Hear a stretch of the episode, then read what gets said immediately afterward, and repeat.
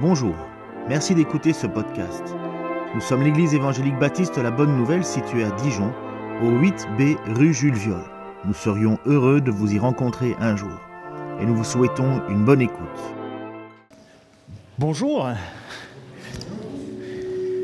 Ça va aller, ça va se régler. Voilà, voilà. Le plus difficile pour un prédicateur, c'est de transformer, enfin de, faire en sorte que les complications du texte soient faciles. En tout cas, moi, c'est mon grand désir, c'est que lorsque je prépare une prédication, mon, cœur, c'est Seigneur, aide-moi à faire comprendre ta parole. Et le texte de ce matin est un texte qui est, qui est compliqué, si l'on veut, parce qu'il y a tellement de, de matière doctrinale, si on, on, pourrait y passer des heures et des heures et des heures. Et ce n'est pas mon désir euh, vis-à-vis de de, vous, parce que finalement, vis-à-vis de Dieu, vis-à-vis de moi, parce que finalement, ce qu'on désire, nous, c'est d'avoir, savoir ce que Dieu attend de son Église.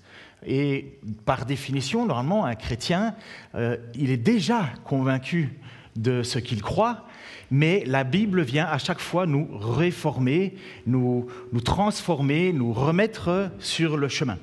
C'est d'ailleurs, si vous avez euh, lu le début de l'évangile de Luc, il y, a, Luc qui écrit à un certain Théophile et il dit au début de son évangile, il dit j'écris ceci afin que tu puisses avoir l'assurance de ce que tu as cru, de ce qu'on t'a annoncé. Et donc l'évangile vient finalement certifier, euh, l'évangile de Luc vient, comme le livre des Actes, vient certifier ce que Théophile croit et ça lui donne une plus grande assurance.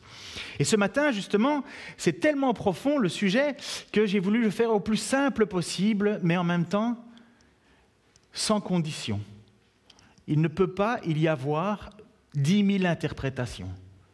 Il doit y avoir une prise de conscience personnelle, parce que le texte qu'on va aborder est en fait celui qui était un petit peu avant nous, pour ceux qui... C'est plus clair en grec, il y a six impératifs. Mais avant, je vais prier pour que ce temps puisse être remis dans les mains du Seigneur, parce que j'espère que ces six impératifs vont devenir vos six impératifs. Seigneur, merci pour ta grâce, merci pour ton amour, merci pour ta présence encore. De toute façon, tu l'as dit, tu seras avec nous tous les jours jusqu'à la fin du monde. Ta présence n'est pas enfermée dans un endroit, dans un lieu particulier. Tu l'as dit à Samaritaine que tu chercherais des gens qui t'aimeraient en esprit et en vérité parce que tu es esprit. Seigneur, merci de cette grâce justement encore de ce matin de pouvoir être plongé dans ta parole parce que ce qui n'a jamais changé, c'est ta parole. Pas un iota ne peut être changé, modifié, Seigneur. Et malheur à celui qui rajouterait quelque chose, et malheur à celui qui retrancherait quelque chose. Seigneur, et malheur à nous de faire semblant. Malheur à nous de savoir et de ne pas faire. Malheur à nous d'être hypocrites. Et bénédiction, Seigneur, pour tous ceux qui vont tenter de mettre dans leur vie, Seigneur, les principes que tu leur donnes en pratique, tout en reconnaissant, Seigneur, que tu as mis la barre tellement haut qu'il a fallu que tu te sacrifies toi-même pour accomplir, Seigneur, pleinement ta loi. Merci Seigneur, parce que comme on l'a encore rappelé ce matin, sans ce sacrifice, nous n'aurions pas pu te plaire. Mais certes, Seigneur, merci, parce que lorsque tu es ressuscité, tu as été déclaré fils de Dieu avec puissance. Personne d'autre, Seigneur, à part toi, n'est mort pour nos péchés, mais est ressuscité et nous offre cette vie éternelle. Tu es le premier, Seigneur, et nous voulons être à ta suite. Alors que ces six impératifs, Seigneur, soient nos six impératifs. Au nom de Jésus-Christ. Amen. Maintenant, vous savez qu'il y a six impératifs. Je vous tiens au moins jusqu'à la fin. Lorsque Jésus prêcha au bord du lac de Génézareth, qu'on appelle aussi lac de Galilée. J'ai en fait euh, j'ai découvert encore des choses parce que parfois je me disais mais de quel lac il parle? Parfois c'est un lac, une fois un lac et un autre. Je dis mais il n'y en a pas dix mille des lacs. Euh, euh, et puis voilà, le lac de Galilée, le lac de Génézareth, c'est la même chose. Son discours fut si troublant que les gens, certaines personnes s'arrêtèrent de le suivre. C'est au moment où il va dire Mangez mon corps est une vraie nourriture et prenez mon sang, c'est une vraie boisson. Et il y a des gens qui ont dit Mais comment est-ce qu'on pourrait croire dans ce message? C'est si difficile, c'est presque du cannibalisme quelque part pour eux, et beaucoup de gens abandonnèrent. Le texte fait presque même sous-entendre que beaucoup de gens, finalement, ne suivèrent plus Jésus. Il y avait beaucoup de foule qui venait. Et donc oui, Jésus a parfois fait des messages où il fallait prendre une position. Ou tu continues, ou tu arrêtes. Et dans la vie chrétienne, je vous dirais que c'est la même chose. Ou tu continues, ou tu arrêtes. Pourquoi? Parce qu'il va se tourner vers ses apôtres dans la suite, et ça se trouve dans Matthieu 16, 15 à 18, et il se tourna vers les apôtres parce qu'il y avait aussi une discussion en demandant, mais finalement, euh, vous, qui dites-vous que je suis? Alors il y en a qui disent, bon, euh, dans le peuple, certains pensent que tu es Élie, d'autres c'est Jean-Baptiste, d'autres tu es un tel. Et alors Jésus posa la question aux apôtres en disant, mais vous, leur demanda-t-il, qui dites-vous que je suis? Simon, qu'on appelle Pierre, dit, tu es le Messie, le Fils du Dieu vivant. Et Jésus lui dit alors, tu es heureux, Simon, fils de Jonas, car ce n'est pas de toi-même que tu as trouvé cela, c'est mon Père qui te l'a révélé. Et moi je te le déclare, tu es Pierre, et sur cette pierre j'édifierai mon Église contre laquelle la, contre laquelle la mort elle-même ne pourra rien. L'apôtre se fait dire par un jeu de mots, parce qu'en fait il s'appelle Simon, Simon fils de Jonas, l'apôtre se fait dire par un jeu de mots entre son nom et son prénom, et euh, l'objet une pierre. Tu es Pierre, et sur cette pierre je bâtirai mon Église. Pourquoi? Parce que Dieu lui a révélé, puisque le texte nous le déclare, Jésus a dit, tu, déclares ça, mais ça vient pas de toi, c'est mon Père qui te l'a révélé. Pierre va déclarer, et parce que, enfin par la déclaration de Pierre, tu es le Messie, le Fils de Dieu vivant, Jésus lui dit, tu es Pierre, et sur cette pierre j'édifierai mon Église. L'apôtre donc nous croyons, enfin l'Église, pardon, je vais dire plutôt comme ça, nos amis catholiques, euh, romains, parce que catholique ça veut dire universel, romain c'est universel mais sautillé sur Rome, je suis trop rapide ah, Ok. Bon, je vais vous faire un aveu, je dois doser euh, des médicaments, et euh, comme vous avez pu voir à un certain moment, mes médicaments, enfin j'en avais pas et j'étais très à plat, et maintenant mes médicaments me donnent trop d'énergie. Donc demain, je dois régler le thermostat avec un spécialiste, et je serai plus calme. Donc, je vais me calmer. En plus, merci à ceux qui viennent nous voir pour la première fois. Euh, désolé pour ceux euh, qui, parlent peu le français. Euh, je recommence depuis le début ou ça va? Ah, mais heureusement que j'ai ma femme pour me dire calme-toi. C'est le débit, ouais, c'est le débit. Donc, nos, amis catholiques, donc Église catholique romane, pensent que cette déclaration que Jésus a faite à Pierre est en fait Pierre, la personne. Tu es Pierre, et sur toi, Pierre, je vais bâtir mon Église. Et donc, c'est pour ça qu'ils ont la continuité papale, parce qu'ils pensent, et pour ça qu'ils ont un pape, ils pensent que le pape est dans la continuité de Pierre, parce qu'il faut un homme sur lequel l'Église est bâtie, et ils vont dire que c'est le pape. Nous ne croyons pas cela, ni les protestants, parce que c'était le début de la réforme hein, finalement. Les protestants ne croient pas ça, les évangéliques ne croient pas ça, les réformés, c'était ça la réforme, ne croient pas ça. Nous croyons que ce qui est la base de l'Église, c'est ce que Pierre déclare, puisque c'est ce que Dieu a révélé. Et donc nous croyons que cette pierre n'est pas pierre, mais c'est ce qui a toujours été, c'est ce qu'on va voir dans notre texte. Cette pierre, c'est la pierre vivante qui est Jésus-Christ. Dans Romains, Paul va dire ceci. Si tu reconnais publiquement de ta bouche que Jésus est le Seigneur, et si tu crois dans ton cœur que Dieu l'a ressuscité, tu seras sauvé. En effet, c'est avec le cœur que l'on croit et parvient à la justice, et c'est avec la bouche que l'on affirme une conviction et parvient au salut. Comme le dit l'Écriture, celui qui croit en lui ne sera pas couvert de honte. Pierre a cru en disant Tu es le Messie, le Fils du Dieu vivant il lui a dit, tu es Pierre, sur cette pierre je bâtirai mon Église. Tout chrétien qui déclare de sa bouche que Jésus est le Seigneur, s'il croit dans son cœur que Dieu l'a ressuscité, et s'il déclare de sa bouche que Dieu l'a ressuscité, il sera sauvé. Et donc nous devenons des pierres. Nous devenons, nous aussi, comme l'apôtre Pierre, une pierre. Ça va? Et maintenant, dans sa lettre, puisque c'est le sujet de notre étude, 1 Pierre 2, 4, 10, Maintenant, dans sa lettre, l'apôtre Pierre va reprendre le thème de la pierre. Ça doit lui rappeler quelque chose, à mon avis, à l'apôtre Pierre lorsqu'il écrit ça. Mais il va parler d'une pierre vivante. Et dans notre étude, vous allez voir, euh, je pense que euh, c'est le verset 4. Euh, il faut, il faut, ce que je vais vous... Alors, oh, pardon, faut, faut, ça s'embrouille dans ma tête il faut comprendre que le verset 4 est lié au 6 et au 8, et il faut comprendre que le verset 5 est lié au 9 et au 10. Au début, je vous avais mis les textes complets, mais je me suis dit non, je ne vais pas perdre tout le monde, on va revenir. Donc là, vous allez lire le verset 4, j'ai enlevé le 5, et puis il y a le 6, 7, 8. Et puis après ça, on fera le 5 avec lequel j'ai lié le 9 et le 10 pour bien comprendre ce que Pierre veut nous expliquer.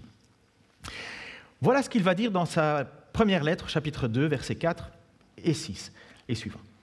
Il est la pierre vivante que les hommes ont rejetée, mais que Dieu a choisie et à laquelle il attache une grande valeur.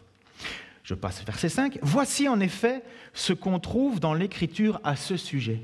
J'ai choisi une pierre de grande valeur et je la pose en sillon, à l'angle de l'édifice. Celui qui met sa confiance en elle ne connaîtra jamais le déshonneur.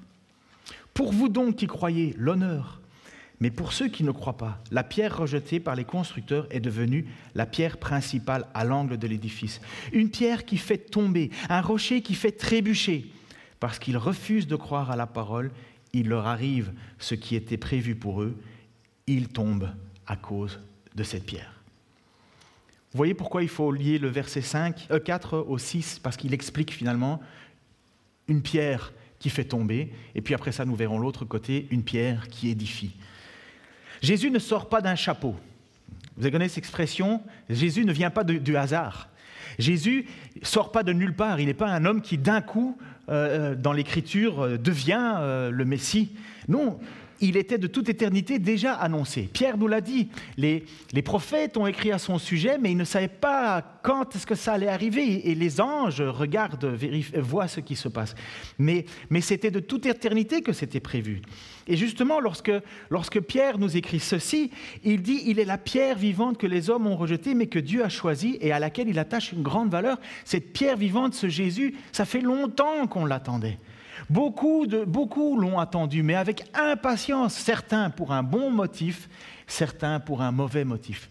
Et écoutons maintenant la suite. Écoutez ceci, vous allez mieux comprendre cette idée maintenant de Pierre et de ce que c'est que nous, l'Église. Les Juifs attendaient et attendent encore un Messie un Messie, c'est un sauveur, un oin. Oin, ça veut dire Messie, Messie, ça veut dire sauveur, oin, celui qui était choisi par Dieu. Les Juifs attendaient à l'époque et attendent encore un Messie, un libérateur qui serait comme le roi David. À l'époque, les Juifs étaient sous l'occupation des Romains. Avant ça, il y avait eu les Grecs, si jamais vous voulez faire un peu d'histoire. Il y avait eu les Grecs. Après ça, les Grecs ont été euh, euh, chassés par les Romains. C'est pour ça qu'en fait, tous les textes grecs parce que la langue était, grecque. Mais finalement, là, c'est un autre empire qui a pris la place et c'est l'empire romain. Et Rome avait pris la place sur euh, les Juifs et avait autorité sur les Juifs. Et les, Juifs attendaient qu'une seule chose pouvoir retrouver leur liberté, faire comme il leur semblait bon et avoir un Messie qui chasse finalement cet envahisseur, comme ça avait été toujours le cas. Il y avait toujours eu un, quelqu'un qui venait libérer Israël d'une servitude pour leur permettre de rendre un culte.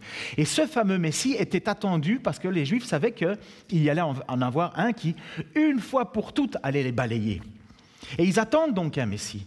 Sauf que c'est cette pierre qui va être une pierre qui va les faire trébucher, parce qu'ils n'attendaient pas Jésus ils, ne s'attendaient pas à un Messie de cette manière-là. Ils s'attendaient à un Messie qui était un Messie plutôt, euh, euh, voyez, roi, roi conquérant. Et quand Jésus va marcher dans Jérusalem, il va se retrouver devant ces pharisiens qui étaient les enseignants de la loi et qui, eux aussi, espéraient dans un Messie, attendaient le Messie. Ben, c'est normal, ils, s'étaient déjà au-dessus des autres, eux, et ils voulaient un chef pour être encore plus chef, comprenez? Et ils pensaient que, le, que qu'ils allaient, être remerciés par euh, le Messie d'avoir tenu bon et ainsi de suite. Mais ils avaient le cœur complètement hypocrite les trois quarts du temps, et c'était de la gestion politique. Bref, c'était pas beau, pas beau du tout. Et Jésus va se retrouver dans Jean 2, 18 à 22. Les Juifs, donc quand il est dit dans Jean, les Juifs, c'est souvent les pharisiens, donc les responsables religieux. Les Juifs prenant la parole lui dire Quel miracle nous montres-tu pour agir de la sorte? Jésus leur répondit, détruisez ce temple. Alors il faudrait mettre l'image juste avant. Détruisez ce temple. Alors c'est une image qu'on a euh, du temple qui aurait été à l'époque. Donc vous comprenez que quand Jésus dit détruisez ce temple, vous avez vu la taille d'une petite maison à côté. Vous, vous, imaginez un petit peu que quand Jésus dit détruisez ce temple, ça les choque. N'est-ce pas? Donc on revient sur notre texte, s'il te plaît. Merci David Multitâche. Merci de ton service. Donc Jésus répondit, détruisez ce temple et en trois jours je le relèverai. Et puis eux, les Juifs lui disent, il nous a fallu 46 ans pour le construire, ce temple que vous avez vu, dont vous avez vu l'image. Il nous a fallu 46 ans pour bâtir ce temple. Et toi, en trois jours, tu le relèverais Mais il parlait du temple de son corps. C'est pourquoi, lorsqu'il fut ressuscité des morts, ses disciples se souvinrent qu'il avait dit cela, et ils crurent à l'écriture et à la parole que Jésus avait dite. Comprenez Ce temple-là que vous avez vu en image, on a euh, certaines indications qui donnent qu'il y avait des pierres qui pesaient plus ou moins 600 tonnes. Imaginez 600 tonnes, ce n'est pas, une, pas, une petite pierre, ce n'est pas notre petite pierre de Bourgogne, même si on en est fier, c'est vraiment de la grosse, grosse pierre.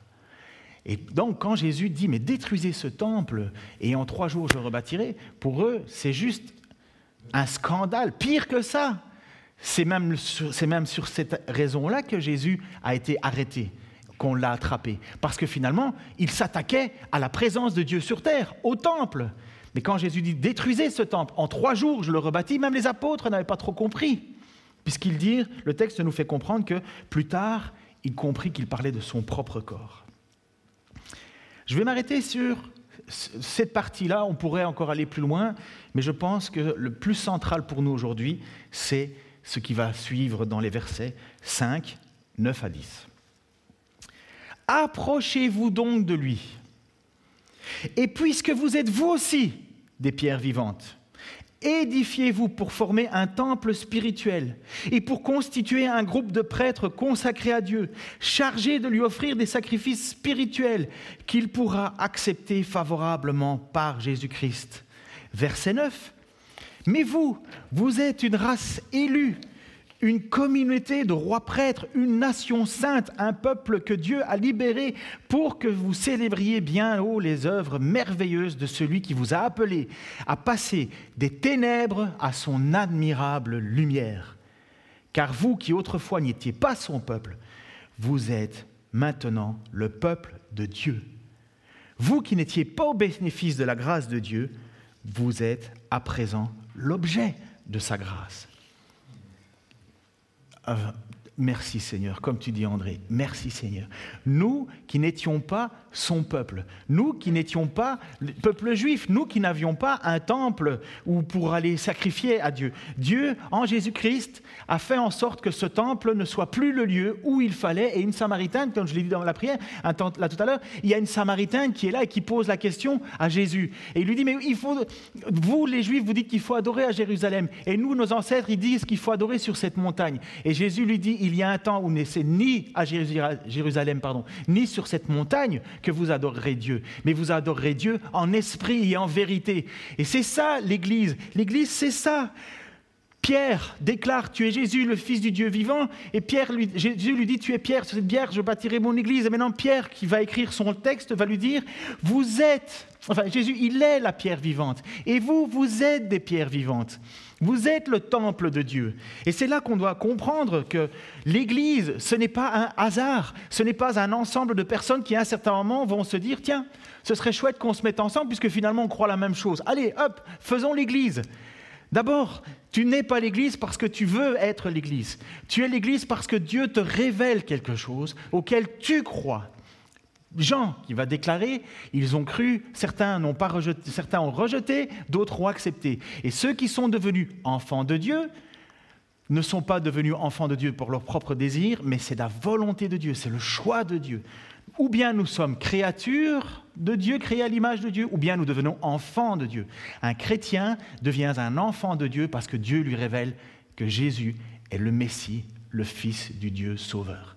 Et si tu crois cela dans ton cœur, va nous dire Paul, et si tu le déclares de ta bouche que Jésus est ressuscité, ce n'est pas une phrase, ce n'est pas un truc euh, qu'on dit euh, comme ça, un, vœu pieux. Dieu voit à l'intérieur ce que l'on croit vraiment, ce que l'on pense vraiment. Il dit, ben, tu es sauvé. Tu es alors, comme Pierre va nous dire maintenant ici, une pierre vivante. C'est ça l'Église, un ensemble de pierres vivantes. Mais vous ne trouvez pas qu'il y a une opposition entre une pierre vivante? S'il y a bien un truc que je trouve pas très vivant dans la vie, c'est une pierre. Même s'il y a des gens qui vendent dans les boutiques des pierres qui disent que si tu la mets à gauche, à droite, devant, derrière, tu vas avoir des ondes positives et ainsi de suite et ainsi de suite. Pour moi, une pierre, quand on te la jette, ça fait mal. Mais quand tu utilises ça comme socle, ça devient solide. Il y a aussi des pierres que parfois dans la, rue, tu marches et puis il y a une pierre qui est au-dessus de l'autre et, puis hop, tu, tu, tu, achoppes dessus. Et voilà qui est Jésus. Soit Jésus est le fondement de ta vie, soit Jésus est la pierre qui te fait chuter. Il n'y a pas de possibilité. Jésus va dire, si vous n'êtes pas pour moi, vous êtes contre moi. L'Église va dire, si vous n'êtes pas contre nous, vous êtes pour nous. L'Église, on peut laisser le peuple de Dieu tranquille, mais venir à l'Église n'est pas encore accepter Jésus-Christ. Jésus est entré dans ta vie, j'espère. Je ne vais pas vous demander de lever la main parce que vous n'aimez pas ça, je le sais, mais lève ta main dans ta tête. Est-ce que Jésus est entré dans ta vie? Je ne parle pas d'entrer dans ton cœur, hein, on ne trouve pas de texte de ça. En fait, est-ce que vous vous êtes soumis à Jésus-Christ comme votre Seigneur et votre Sauveur? Et si, tu l'as accepté, ça veut dire que Dieu t'a appelé à lui.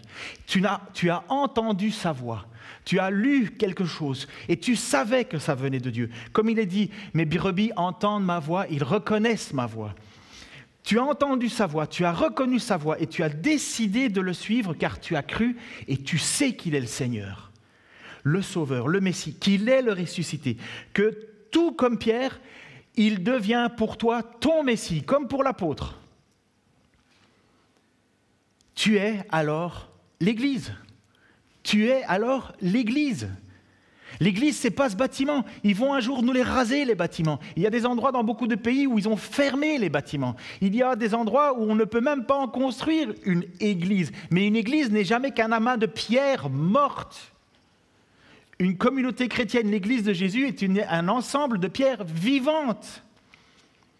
Ça va jusque-là? Et mon débit, ça va? Ça va.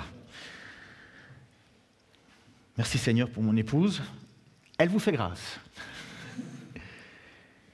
On peut nous jeter en, prison, on peut nous tuer, on peut nous, nous, torturer.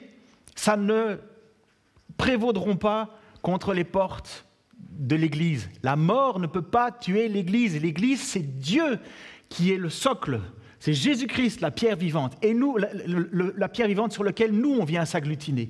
Il est mieux que ça, le texte dit qu'il est une pierre d'angle. Alors, ceux qui aiment construire savent qu'une pierre d'angle, c'est une pierre, en fait, la première pierre qu'on met, et c'est elle qui va définir tout l'ensemble. C'est la pierre qu'on pose et sur laquelle on pose toutes les autres afin que le bâtiment soit droit ou pas droit.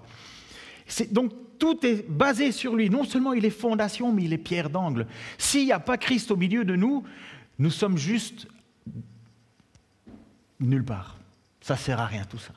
Mais si Christ est notre fondement, alors là, nous sommes parfaitement l'Église. Nous pouvons nous réjouir de cet euh, héritage. Et Pierre nous le dit au verset 3 euh, à 6 du chapitre 1. Il nous dit, Loué soit Dieu, Père de notre Seigneur Jésus-Christ, car dans son grand amour, il nous a fait naître à une vie nouvelle, grâce à la résurrection de Jésus-Christ d'entre les morts, pour nous donner une espérance vivante. Car il a préparé, pour nous un héritage qui peut ni se détruire, ni se corrompre, ni perdre sa beauté. Il le tient en réserve pour vous dans les euh, cieux, qu'il garde par sa puissance au moyen de la foi, en vue du salut qui est prêt à être révélé au moment de la fin. Voilà ce qui fait votre joie, même si actuellement il faut que vous soyez attristés pour un peu de temps par diverses épreuves. Celles-ci servent à éprouver la valeur de votre foi. Le feu du creuset n'éprouve-t-il pas l'or? Pourtant, l'or disparaîtra un jour, mais beaucoup plus précieuse que l'or périssable est la foi qui a résisté à l'épreuve. Elle vous vaudra louange, gloire et honneur lorsque Jésus apparaîtra. Cet héritage, c'est au ciel. En fait, c'est pas au ciel, c'est sur terre, c'est la résurrection. Il va y avoir un jour où Dieu va juger ce monde. Dieu le jugera. Ça va finir toute cette corruption. Le mal va disparaître. Les, souffrances vont disparaître. Les maladies vont disparaître. Tout va disparaître pour renaître de nouveau parfaitement. Avec qui dans ce pays? Qui dans ce nouvelle terre, nouveaux cieux Ceux que Dieu a appelés? Ceux que Dieu, à qui il aura fait ce témoignage, et ils auront dit, oui, je crois, ils seront devenus enfants de Dieu. Enfants de Dieu, nous le sommes déjà, mais nous ne sommes pas encore dans le projet, dans le, nouveau, ciel, nouvelle terre. il n'y a pas encore ça maintenant. Nous l'attendons, nous l'espérons de tout notre cœur, mais ce n'est pas encore maintenant. Mais Pierre nous dit que cet héritage, rien ne peut nous enlever. Rien peut t'enlever ton héritage. On peut te torturer, te blesser, te couper en quatre, tout ce que tu veux. Tu ne perdras pas cet héritage parce que c'est Dieu qui le tient. Mais il va nous dire qu'il y a des impératifs. Nous pouvons être tristes, vraiment, nous pouvons qu'être tristes de voir tant de personnes malheureusement rejeter Christ, rejeter cette pierre. Et elle devient pour eux une pierre d'achoppement. Elle devient pour eux la pierre qui les fait tomber. Mais dans notre reconnaissance du privilège de l'Église, de Christ, nous ne devons pas oublier que faire partie de l'Église, c'est faire partie du peuple que Dieu se forme. Il se forme un temple. À partir de toi, il forme son temple. Il y a un temple ici, il y a un temple à Kietini, il y a un temple à la Toison d'Or, il y a un temple là-bas, un temple là-bas, il y a un temple là-bas. Il y a des petits temples partout dans le monde entier. Mais avant tout, tu es toi-même, personnellement, le temple du Saint-Esprit. C'est pour ça que Paul va dire, ne faites pas n'importe quoi avec votre corps, parce que vous ne savez-vous pas que vous êtes le temple du Saint-Esprit? Et quand on se réunit, ce sont tous des petits temples qui forment un temple. Et vous avez dit à un certain moment, oui, Dieu est bon. Vous avez reconnu que Dieu est bon. Mais en grec, les textes maintenant qui vont nous faire comprendre de 1 à 13, parce que je reviens en arrière pour mieux comprendre ce qu'on avait dit aujourd'hui, ce qu'on dit aujourd'hui, il va nous dire à un certain moment que nous devons être saints, parce que Dieu est saint. Parce que notre but, verset 9, 2, 9, je pense que je l'affiche, vous au contraire, vous êtes un peuple choisi, des prêtres royaux, une nation sainte, un peuple saint, donc un peuple racheté afin de proclamer les louanges de celui qui vous a appelé des ténèbres à sa merveilleuse lumière. Voilà ce qu'est l'Église. Si on vous pose la question, c'est quoi une Église? Tu peux lui répondre cela c'est un ensemble de rachetés qui sont là pour proclamer les louanges de celui qui nous a appelés des ténèbres à son admirable lumière. Des ténèbres à son admirable lumière. Nous étions là dans les ténèbres. Qui peut dire que sa vie était euh, lumière autrefois? Qui peut dire à Dieu, bah, tu as vraiment bien choisi? Parce que j'étais lumière et je ne pouvais que faire partie de la lumière. Non, nous savons tous que nous, sommes, nous étions ténèbres. Pire que ça, nous savons tous que nous luttons encore contre ça. Mais nous sommes un ensemble de personnes qui ont été appelées à son admirable lumière. Et c'est ça, l'Église. Qu'est-ce qu'on fait en fait le dimanche? On loue Dieu. Pourquoi? Non pas pour montrer qu'on sait super bien chanter ou pour, euh, ou pour se dire ouais, ça me, ça me change les idées. Non, on vient louer Dieu parce qu'on vient louer Dieu pour célébrer ce qui nous a fait passer des ténèbres à son admirable lumière. On vient offrir un sacrifice spirituel. Mais qu'est-ce que ça veut bien dire, offrir des sacrifices spirituels? Ça, c'est une bonne question. Certains ont dit le sacrifice spirituel, c'était la louange. Moi, quand je viens chanter, je viens offrir un sacrifice spirituel. Très bien, mais vous ne trouverez pas ça dans le texte biblique. Pas Pierre encore. Ah, mais c'est quand on fait de l'évangélisation et qu'on va chercher des gens dans le monde et qu'on les livre, on fait un sacrifice spirituel. C'est pas faux, mais c'est pas ce que Pierre dit. Non. Les sacrifices spirituels, c'est toi. C'est toi qui luttes contre le péché. Je vous ai déjà dit, vous le savez, mais j'aime bien le répéter, certains. On lutte contre trois choses, nous les chrétiens. On lutte contre notre propre péché intérieur, notre propre convoitise. Lorsque, lorsque vous péchez, ne dites pas que c'est Dieu qui vous tente, mais ce sont vos propres convoitises qui vous tentent et qui vous en font pécher. Le deuxième, c'est le monde. Ça veut dire les pensées du monde qui nous veulent euh, euh, qui nous disent, par exemple, avoir une maîtresse, c'est bien dans une vie, voilà, il faut une maîtresse, ça c'est une pensée dans notre monde, mais alors on dit, ben, oui, je vais faire ça, il faut lutter contre ça, ou lutter contre la corruption dans certains pays où la corruption est devenue presque une, manière de vivre, non, il faut lutter contre ça. Et le troisième ennemi du chrétien, c'est le diable, c'est lui-même, le diable. Et le diable qu'on appelle le tentateur, le diviseur, celui qui va faire en sorte que dans l'Église, il va nous, nous, nous confronter, nous, nous attaquer. Et eh bien, c'est trois choses sur lesquelles en résistant, nous offrons un sacrifice spirituel. La vie du chrétien est liée à ces fameux six impératifs. Il faut que j'accélère. Ces six impératifs qui font du sacrifice spirituel.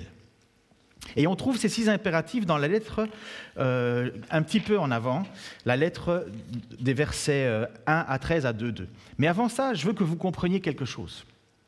C'est très important. Qui a déjà lu au moins le livre de la Genèse et le livre de l'Exode? Ok, super. Vous avez au moins déjà lu ça. Dans le livre de Genèse, ça parle de la création du monde et ainsi de suite et ainsi de suite. Et puis à un certain moment, on se retrouve avec, euh, je passe euh, Noé, je passe d'abord Abraham, euh, Noé, Abraham et ainsi de suite. Et puis j'arrive à Moïse, enfin j'arrive à, à, Joseph, Joseph qui prend un peuple, enfin qui ramène avec lui une petite famille, une troupe, et ils arrivent en Égypte. En Égypte, ils sont le bienvenu un écart de 400 ans, ils sont toujours le bienvenu, mais en tant qu'esclaves. Ils sont devenus esclaves du Pharaon. Et là, ils crient, ils prient à Dieu en disant, mais Seigneur, délivre-nous. Et Dieu leur envoie un libérateur qui s'appelle Moïse, super Moïse qui veut dire tirer des eaux. C'est un miracle. Moïse devient le libérateur et c'est grâce à Moïse que le peuple quitte l'Égypte, lieu d'esclavage, pour aller dans un pays que Dieu leur a promis, un pays promis qui est le pays de, de Canaan, qui va être le futur Israël complet. Et ce pays promis, c'est un endroit qui leur est offert à, à ceux qui vont sortir d'Égypte. Donc ils sortent de l'esclavage pour aller vers le pays promis. Et entre-temps, vous avez quel livre? On appelle ça d'un endroit à un autre l'exode. Eh bien, nous, chrétiens, c'est exactement ça. Nous, chrétiens, nous sommes sauvés de l'esclavage du péché en direction de, la vie éternelle avec Dieu, et en attendant, notre vie sur terre est un exode. Nous sommes en exode. Et lorsque l'on regarde l'histoire du livre de l'exode, eh bien, il y a des gens qui font semblant il y a des gens qui, s'imaginent, parce que oui, super, on a le meilleur Dieu, oui, mais ton meilleur Dieu, il est très exigeant. Et à un certain moment, Dieu va être tellement fâché et en colère contre eux qu'il va libérer des serpents dans le camp pour, faire, pour, faire, pour qu'ils soient mordus. Et c'est là où Jésus va, Moïse va, élever un serpent d'airain, parce que le peuple dit, mais qu'est-ce qu'on a fait? On a péché contre Dieu, qu'est-ce qu'on peut faire pour être pardonné? Et il dit, ben, Dieu dit à, Moïse, ben, tu vas fabriquer un serpent et les gens vont regarder le serpent. Mais imaginez-vous les serpents sont là et, le moyen qu'on vous dit, c'est de regarder en l'air. C'est comme quand on dit regarde ailleurs, ça ne va pas faire mal, et puis pique. Tu, regardes quand même. Mais c'est ça, Moïse lui dit il faudra, vous allez vivre par la foi. Mon peuple, je veux qu'il vive par la foi. Et Jésus, lorsqu'il va parler à ce fameux Nicodème, ce vieil homme qui dit, mais comment fait-on pour avoir la vie éternelle? Il va dire, mais de la même manière que Moïse à l'époque a monté dans l'Exode ce, ce serpent, vous allez regarder à moi, Jésus-Christ.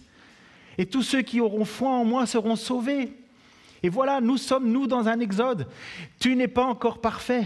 Et les épreuves vont nous travailler, vont nous, vont nous, vont nous meurtrir. Pourquoi? Pour purifier la foi que tu as, pour vérifier si ta foi, elle est vraie ou fausse. Pour, parce, que, parce que ta foi, elle te vaut ton salut. Et vous comprenez que c'est important que nous soyons éprouvés, justement, parce que cette foi nous vaudra notre salut. Et donc nous sommes dans un exode, et nous passons notre vie à lutter.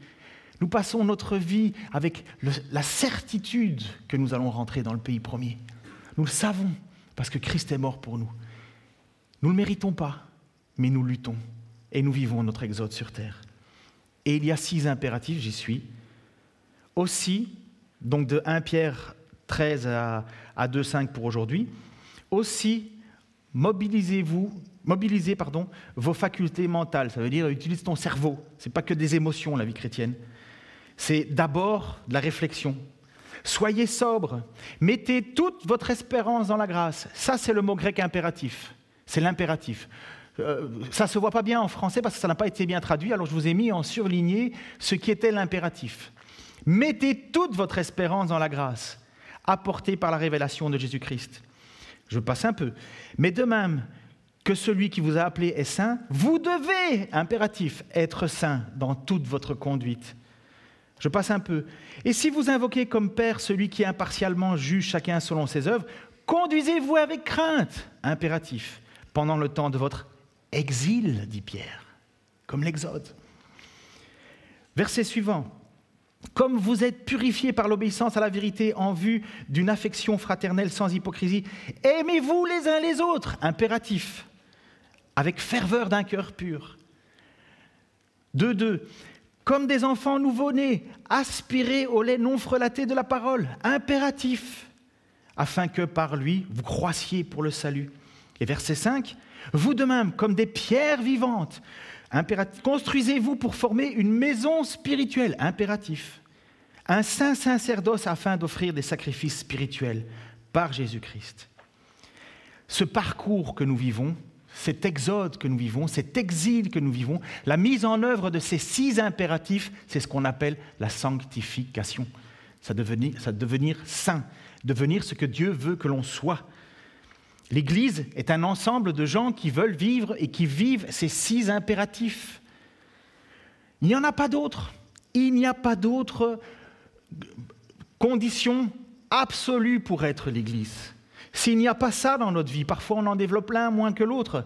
Mais vous savez ce qu'a dit Jean, si tu dis que tu n'aimes pas ton frère et que tu aimes Dieu, tu es un menteur. Tu ne peux pas dire que tu n'aimes pas ton frère et que tu aimes Dieu. Ce n'est pas possible. Impératif, aime ton prochain comme toi-même. On ne peut pas dire de construire, euh, on peut, on peut pas dire à Dieu que non, je ne veux pas être saint. Tu dois être saint. Pourquoi? Parce que Dieu est saint. C'est un impératif. Dans l'Église, tu ne peux pas rentrer, enfin, tu peux rentrer n'importe comment, être le plus dépravé de tous les gens. Mais si au bout de 10, 15 ans ou même 6 mois parfois, il n'y a pas de changement qu'on commence à voir, c'est qu'il y a quelque chose qui n'est pas normal. Je dirais pire, c'est que ta vie n'est pas basée sur le roc et que Jésus n'est pas la pierre angulaire de ta vie. S'il n'y a pas de changement, ça veut dire qu'il n'y a pas de fruits. On peut vivre, hein, vous pouvez vivre, hein, comme euh, euh, notre frère Franck nous l'avait très bien prêché. Hein. C'était magnifique. Le filet, la parabole du filet. Ça ramasse plein de poissons, mais à la fin, c'est Jésus qui fait le tri. Même chose pour livrer le bon grain. Ça va pousser ensemble, mais à la fin, c'est Jésus qui fera le tri avec ses anges. On peut venir à l'église par habitude, par, euh, par tradition par espoir de, dire bon ben j'ai fait mais j'ai été à l'église comme ça j'ai marqué des points au bénéfice de ma relation avec Dieu. Non Et c'est pas rien ce que je suis en train de vous dire. Vous comprenez que c'est un moment important en même temps, sachant qu'en plus nous sommes dans les, on pourrait presque dire, des, les temps sont, sont particuliers. Hein. Vous savez que pour le moment, il y a des gens qui ont un bouton euh, euh, sous un doigt, et ce bouton, c'est l'arme nucléaire, et on se pose la question, on est dans une tension internationale autour de nous, on voit bien que tout va nulle part, dans peu de temps, on se pose la question si on va pouvoir encore aller au boulot parce qu'il n'y a plus d'essence.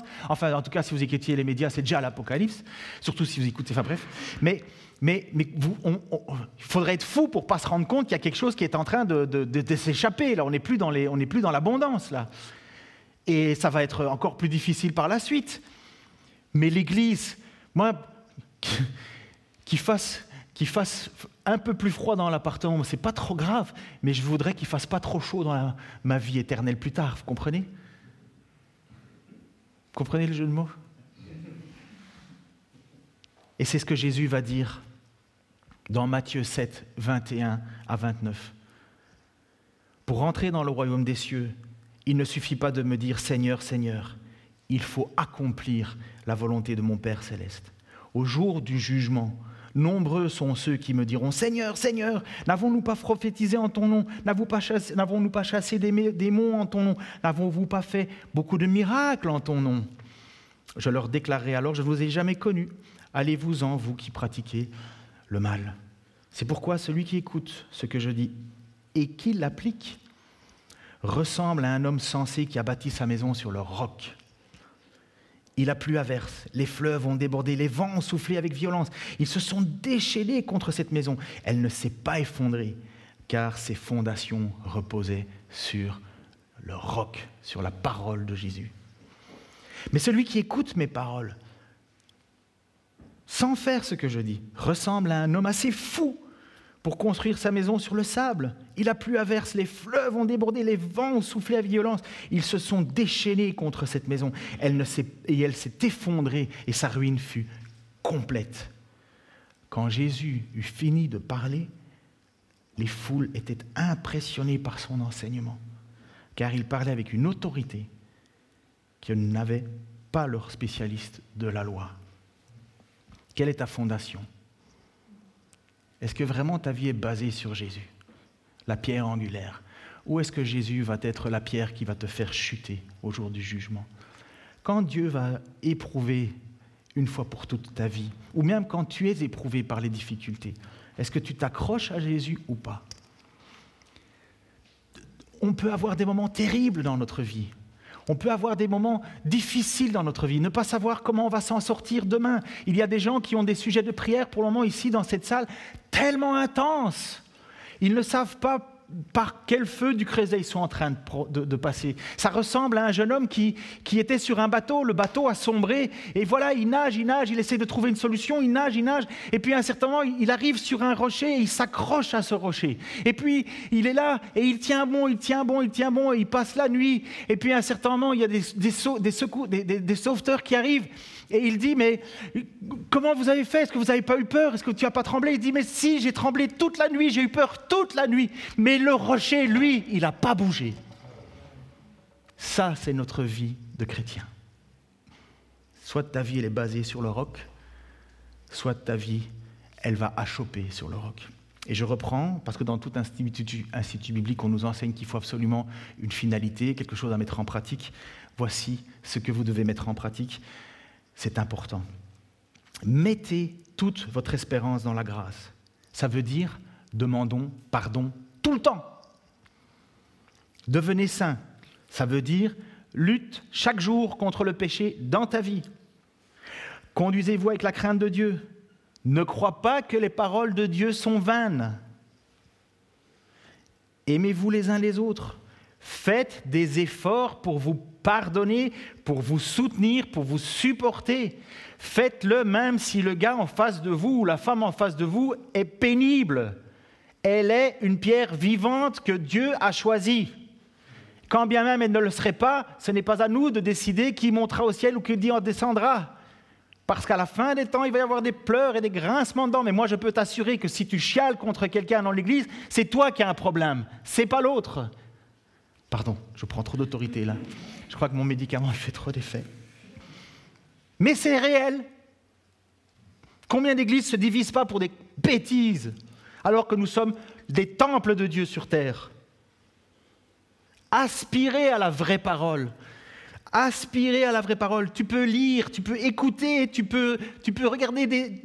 Médite la Bible, médite la parole de Dieu. Tu comprends que quand Dieu va juger, tu vas pas pouvoir sortir ta carte de membre de l'Église la Bonne Nouvelle ou de ci ou de là.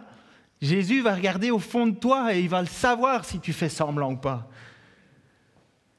Et édifiez-vous pour former une maison spirituelle.